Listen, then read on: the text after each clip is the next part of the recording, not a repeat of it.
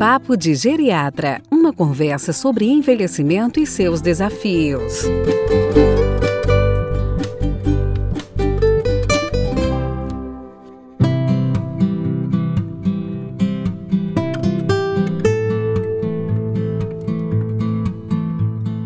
Oi, pessoal. No episódio de hoje vamos conversar sobre nutrição e envelhecimento. E o papo de geriatra hoje vai ser papo de geriatras, pois temos a presença hoje aqui no podcast da doutora Mariana Santos Lira Corte Real. Doutora Mariana é membro associada e titulada da Sociedade Brasileira de Geriatria e Gerontologia, tem residência médica em clínica médica pela Secretaria do Estado de Saúde do Rio de Janeiro e residência médica em geriatria no Hospital das Clínicas UFMG. Hoje ela atua como médica geriatra no Hospital das Clínicas UFMG, professora da pós-graduação em geriatria da IPMED e professora convidada da pós-graduação em geriatria da Faculdade de Ciências Médicas. E vamos começar essa conversa contextualizando o nosso ouvinte sobre os fatores, o panorama mundial do estado nutricional do idoso, principalmente considerando o envelhecimento populacional do Brasil. Quais seriam as alterações fisiológicas mais importantes que os clínicos e outros profissionais que lidam com o paciente idoso têm que saber? Olá a todos. Eu sou Mariana, sou geriatra. Agradeço à doutora Bárbara esse convite. Um prazer imenso estar aqui e poder falar com vocês sobre nutrição e envelhecimento. Bom, a a gente pode iniciar falando do panorama mundial do estado nutricional do idoso e aí eu falo para vocês tanto do estado de desnutrição como estado de obesidade. E os dois tendo aí ambos efeitos negativos no envelhecimento saudável e na longevidade e seu impacto ao longo do tempo. A desnutrição sempre foi um grande problema, principalmente é, nas décadas passadas, quando associada a guerras, epidemias, desastres climáticos e crises econômicas. A desnutrição proteicalórica era é, um problema principalmente eh, nos extremos populacionais, crianças e idosos. Porém, ainda, ainda está presente e, na verdade, às vezes ainda subdiagnosticado. A desnutrição ela é sim um fator de custo né, econômico, um impacto importante em relação a gerar mais ou menos 49 bilhões de dólares em relação a, ao gasto de internação hospitalar. Esses pacientes ficam internados por mais tempo, esses pacientes demoram mais para recuperar e reabilitar de doenças que normalmente, é, se tivesse um estado nutricional normal, não teriam esse problema. E a desnutrição, ela tem a frequência maior em determinadas situações. A gente tem uh, um estudo feito eh, através da, da, aplicação da MAN, que foi feito por Kaiser em 2010, foi publicado no no Journal American of Geriatric Society, em que ele mostra que as populações desnutridas elas estão sim é, na comunidade, na reabilitação, na ILPI, no hospital, e que o N dessa amostragem foi muito maior nos pacientes da comunidade e que a gente teve realmente muitos pacientes nutridos na comunidade. Portanto, às vezes passa um pouco desapercebido desse nosso olhar, né, e da nossa intervenção precoce desses pacientes desnutridos. Em contrapartida, eu desperto a atenção para vocês de um grande problema que está acontecendo no mundo, mas no Brasil também, em relação à obesidade. Dados que a gente tem é em que homens no mundo, a gente tem mais ou menos 15% de homens obesos e mulheres mais ou menos 27%. Um dado do documento da SPEN, que é a Sociedade Europeia de Nutrição Clínica e Metabolismo de 2019, aponta que mais ou menos 18 a 30% da, da população mundial, a gente vai ter uma prevalência aí de idosos de com mais de 65 anos, ou seja, uma prevalência de 18 a 30% da população. Isso é muita coisa. Né? E no Brasil, determinadas citações, a gente vê de referências também, a gente vê que o Brasil ele está mais ou menos na quinta posição como um, paciente, um, um, um país obeso também.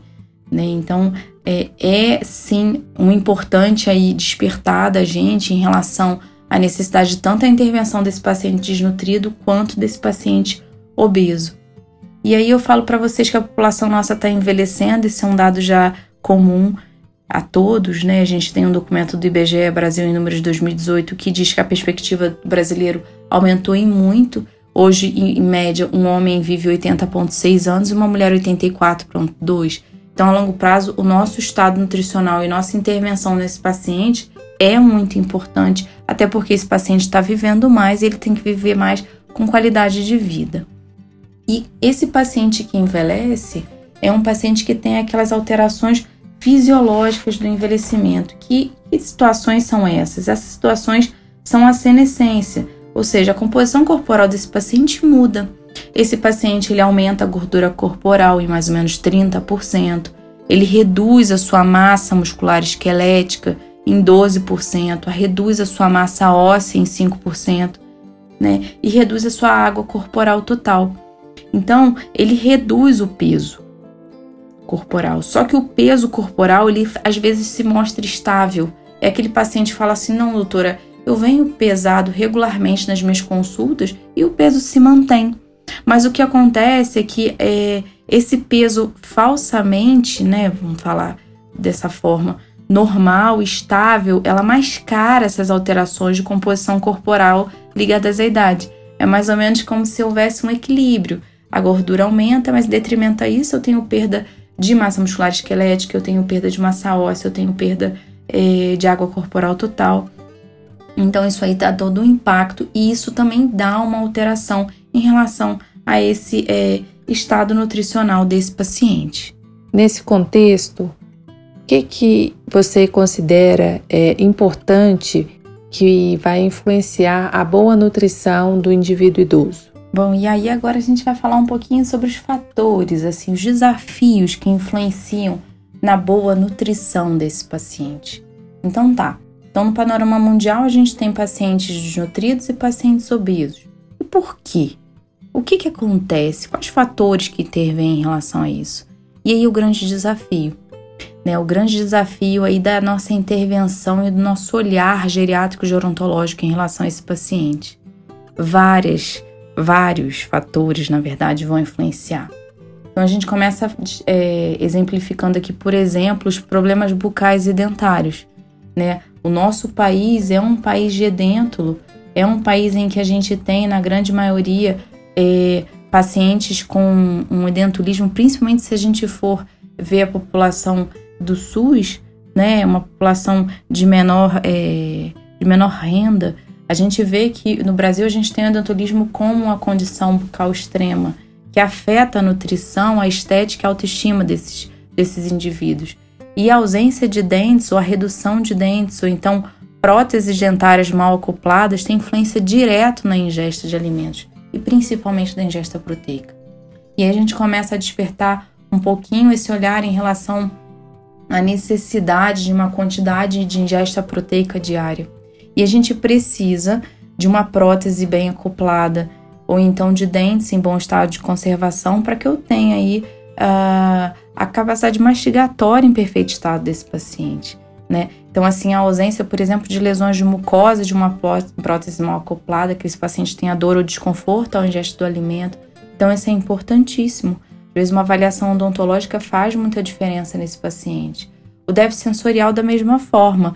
Se esse paciente, por exemplo, tiver uma alteração visual, auditiva, até alteração de olfato, que a gente tem, uma das alterações fisiológicas do envelhecimento em relação à alteração do paladar, também vai alterar o contato desse paciente com o alimento, né? As dificuldades de deglutição, muitas vezes, né, que são as disfagias, né, em determinadas patologias, né, a principal causa seria o acidente vascular encefálico, mas a gente teria outras patologias também e às vezes uma disfagia silenciosa que passa desapercebido também influencia na aquisição e na condução desse alimento para o tubo digestivo, com uma influência aí nessa nutrição desse paciente. As patologias do gastrointestinais influenciam em muito, né? Pacientes com hernia de ato, às vezes até algumas síndromes absortivas, né? Menos comum, seja, paciente jovem ou adulto jovem que envelhece com uma doença de Crohn, uma síndrome intestino irritável, enfim, e que venham ter também uma síndrome absortiva que tenha é, um déficit carencial na idade é, mais idosa.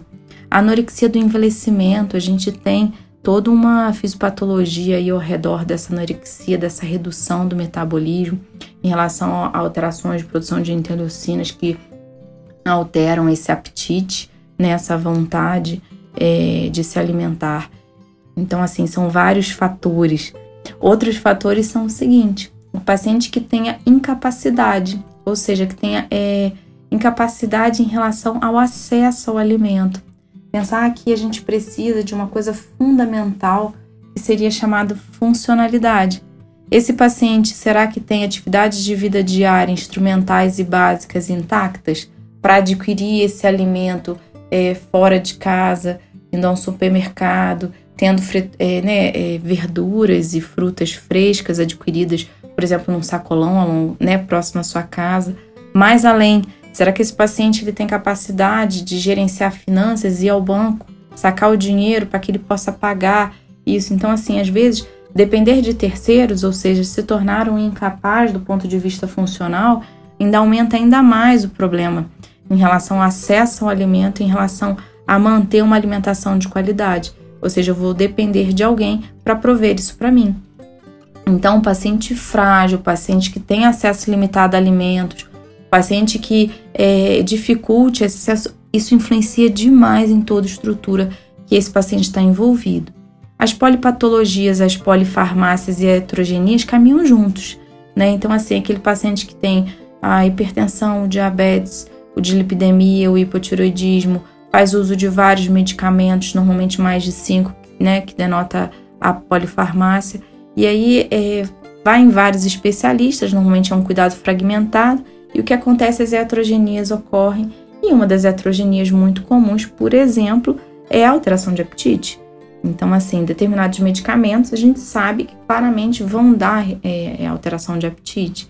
Então, é, tomar muito cuidado com isso e a revisão de medicamentos durante uma consulta é algo importante nos pacientes que se queixam de perda de peso não intencional ou que tenham queixa de, é, de perda de apetite. A demência e assistência é, necessidade de assistência alimentar-se, né, no processo de síndrome demencial um pouco mais avançado, quando o paciente já está completamente dependente para atividade de vida diária básica, também é um problema, porque eu vou ter que ter um cuidador a todo momento para ofertar e dar uma alimentação de qualidade para esse paciente com demência. Lembrar também dos transtornos depressivos, né? Os transtornos do humor mais grave, uma depressão mais grave em que aquele paciente tem um isolamento social importante aquele paciente que não se alimenta porque não tem acesso ou que não quer ter acesso ao alimento também tem uma perda de peso muito importante e que devem ser aí é, monitorados em relação a isso.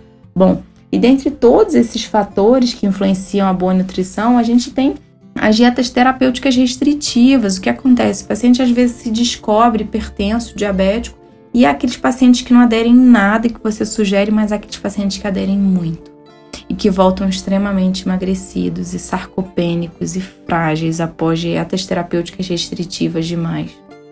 Então, assim, cautela em relação ao que orientar e como orientar. E a falta de conhecimento. Uma coisa aqui que eu coloco é a falta de conhecimento sobre nutrição e alimentação saudável, ou seja, às vezes a gente tem que gerar uma consciência. Por exemplo, a gente tem uma familiar, uma cuidadora com a melhor intenção possível de fazer uma sopa enriquecida para aquele pai, para aquela mãe, para aquele familiar que ela presta cuidado, ou então né, um, cuidador é, informal, mas é, gerar nesse paciente, a, a, né, nessa cuidadora, a consciência do que deve ter nesse, nessa refeição. Né, da quantidade proteica importante que eu tenho que dar, mas que eu tenho que dar a quantidade de carboidrato, mas não né, aumentar em relação para que seja mais balanceado, para que seja qualitativo e quantitativamente adequado. Então, orientar isso é muito importante. E um fator que eu não posso deixar de falar é a dor não tratada. Determinados pacientes, e principalmente os pacientes que a gente vê, aí eu tô falando dos pacientes com demência, ou os pacientes que têm um quadro mais avançado, então pacientes acamados, podem ter dor, podem ter dor em cavidade oral e por isso não se alimentam. Então a dor é sim um fator influenciador.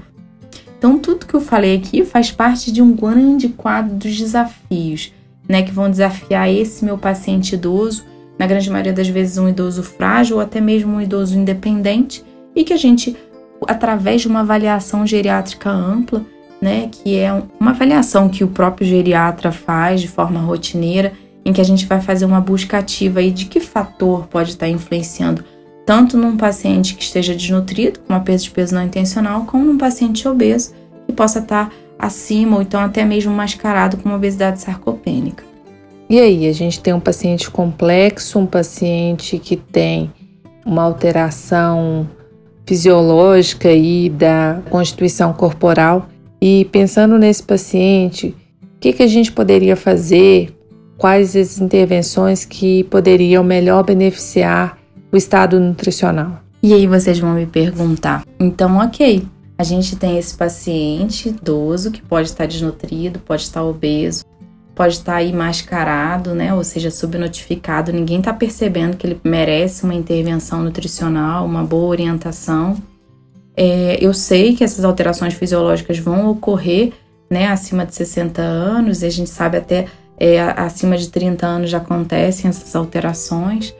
É, são vários fatores que estão influenciando nisso e que desafiam a gente é, dessa boa nutrição nesse paciente. E o que eu posso fazer? Bom, como eu falei é, um pouquinho atrás, assim, a avaliação geriátrica ampla é sempre o nosso ponto de partida. Ou seja, o que, que realmente eu tenho como intervir? Né? Será que é algum fator que eu possa intervir de forma imediata? Então, assim, a avaliação geriátrica ampla faz com que você tenha prioridade no cuidado desse paciente. Então, a importância de uma equipe interprofissional nesse caso é fundamental. Por exemplo, como eu comecei falando, de desafios, por exemplo, em relação a desafios odontológicos. Uma avaliação odontologia faz muita diferença. Acoplar a prótese adequada, rever uma prótese antiga, né? Avaliação da fonodiologia em relação a esses pacientes disfásicos que tenham dificuldade de deglutição, né? Outra coisa em relação ao fator nutricional aí importantíssimo. O profissional de nutrição, ele tem a capacidade de fazer todo um inventário nutricional desse paciente, analisar cada paciente de forma individualizada, ver os hábitos de vida. A gente tem vários hábitos culturais, né, em relação às vezes a determinados alimentos, determinados hábitos da família. Então, manter isso é algo muito importante. Então, é distribuir de forma que a gente tenha é, quantidade proteica em todas as refeições, mas que a gente também tenha as quantidades de carboidrato, né? Então, isso, isso de forma muito organizada, mas de forma muito personalizada, individualizada. Então, um profissional de nutrição faz toda a diferença, né? É, em primeiro lugar, o cálculo do, do gasto calórico desse paciente, a necessidade diária em relação ao que esse paciente precisa, né? A gente tem um dado em relação ao Proteid, que é um estudo que mostra que a gente tem que ter um consumo proteico de pelo menos idosos em geral de 1 a 1,2 grama por quilo de peso por dia. E idosos eles precisam de mais proteína para se manter funcionais ao longo do tempo para se manter independentes, é o que eu havia falado sobre atividades de vida diária, paciente se tornar funcional. Então, idosos em geral tem que manter essa quantidade de 1 a 1,2 gramas por quilo de peso por dia. E o profissional da nutrição ele consegue fazer esse cálculo e consegue organizar, né, é, essa quantidade dessa oferta proteica, respeitando aí o hábito de cada um. Idosos com doença aguda ou crônica, eles normalmente têm uma necessidade proteica um pouco maior ou seja, isso não é algo estável. Dependendo da situação desse paciente, ele, vai, ele pode precisar de uma quantidade maior, 1,2 a 1,5 grama por quilo de peso por dia nos casos dos idosos com doença aguda ou crônica. E no caso do doença, de idosos com doença grave ou de nutrição acentuada, a gente pode calcular até 2 gramas por quilo de peso por dia. Um fato é o seguinte: essas quantidades proteicas às vezes são umas quantidades muito elevadas, assim, quando a gente faz o cálculo realmente de acordo com o peso corporal desse paciente para distribuir ela em todas as refeições principais diárias, às vezes dá uma quantidade muito aumentada e às vezes aí a gente realmente tem que entrar com suplemento nutricional oral para que a gente tenha aí uma porção dessa necessidade diária como algo suplementar.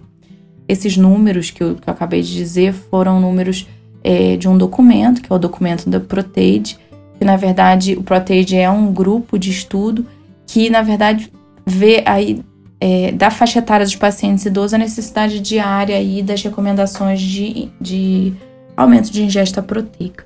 Então, assim, o profissional de nutrição faz toda a diferença nessa situação. Além do profissional de nutrição, a gente vai ter o profissional de enfermagem em relação a toda a orientação que a gente é, tem que ter e faz a diferença. A terapia ocupacional, às vezes o paciente, por exemplo, com determinadas sequelas, em que a gente consegue, por exemplo, fazer uma adaptação em que ele consiga se alimentar de forma sozinho. É não só um dos exemplos, mas isso faz com que o paciente fique independente, autônomo e se mantenha se alimentando de forma correta. Isso é algo muito bacana o educador físico aí de forma a reabilitar esse paciente, pensar quando a gente reabilita, a gente reduz o sedentarismo e torna esse paciente ainda mais ativo. A gente vai melhorar esse acesso desse paciente, né? Por exemplo, dentro do domicílio mesmo, né? Em relação a ter acesso ao alimento, junto à fisioterapia e assistente social, que a gente sabe que determinados pacientes estão inclusos aí em, né, em situações de insuficiência familiar grave, que a gente sabe que é uma grande síndrome geriátrica, que tem muita dificuldade da gente conseguir intervir. E na verdade, eles são importantes sim para a gente conseguir manter esses pacientes aí bem cuidados. Então, assim, as intervenções é uma intervenção multiprofissional, sim. Quando a gente tem uma equipe coesa, uma equipe que conversa entre si, e uma equipe que um necessita, ou seja, do outro, de forma interprofissional, faz total diferença e o paciente ganha muito com isso. Então, a nutrição ela tem um papel fundamental nas mais diversas mudanças fisiológicas que ocorrem durante o processo do envelhecimento. E atenuá-las pode propiciar, sim, um envelhecimento saudável. A nutrição ela deve ser motivo de atenção, identificando e diagnosticando os idosos em risco nutricional ou desnutrido, e a gente consegue isso através da avaliação geriátrica ampla, quando a gente consegue aplicar a mini avaliação nutricional, que é a MAN, e a intervenção de forma precoce pode prevenir, retardar ou tratar desfechos adversos, dentre eles internação hospitalar, por causa de doenças, por causa de descompensações de patologias que esse paciente tenha, né? Tempo de hospitalização maior, tempo de reabilitação, né? A suplementação deve ser escolhida criteriosamente e isso necessita aí de uma intervenção nutricional, principalmente, para a gente ver se a gente vai manter é, a alimentação oral junto com uma suplementação nutricional que seja algo adicional.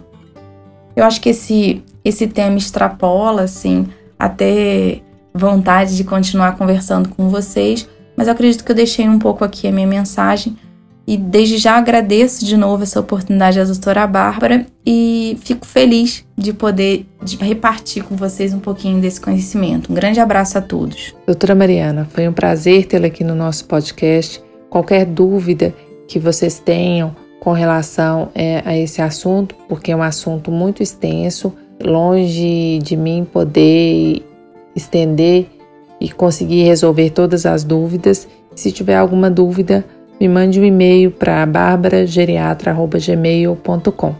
Espero vocês no próximo episódio.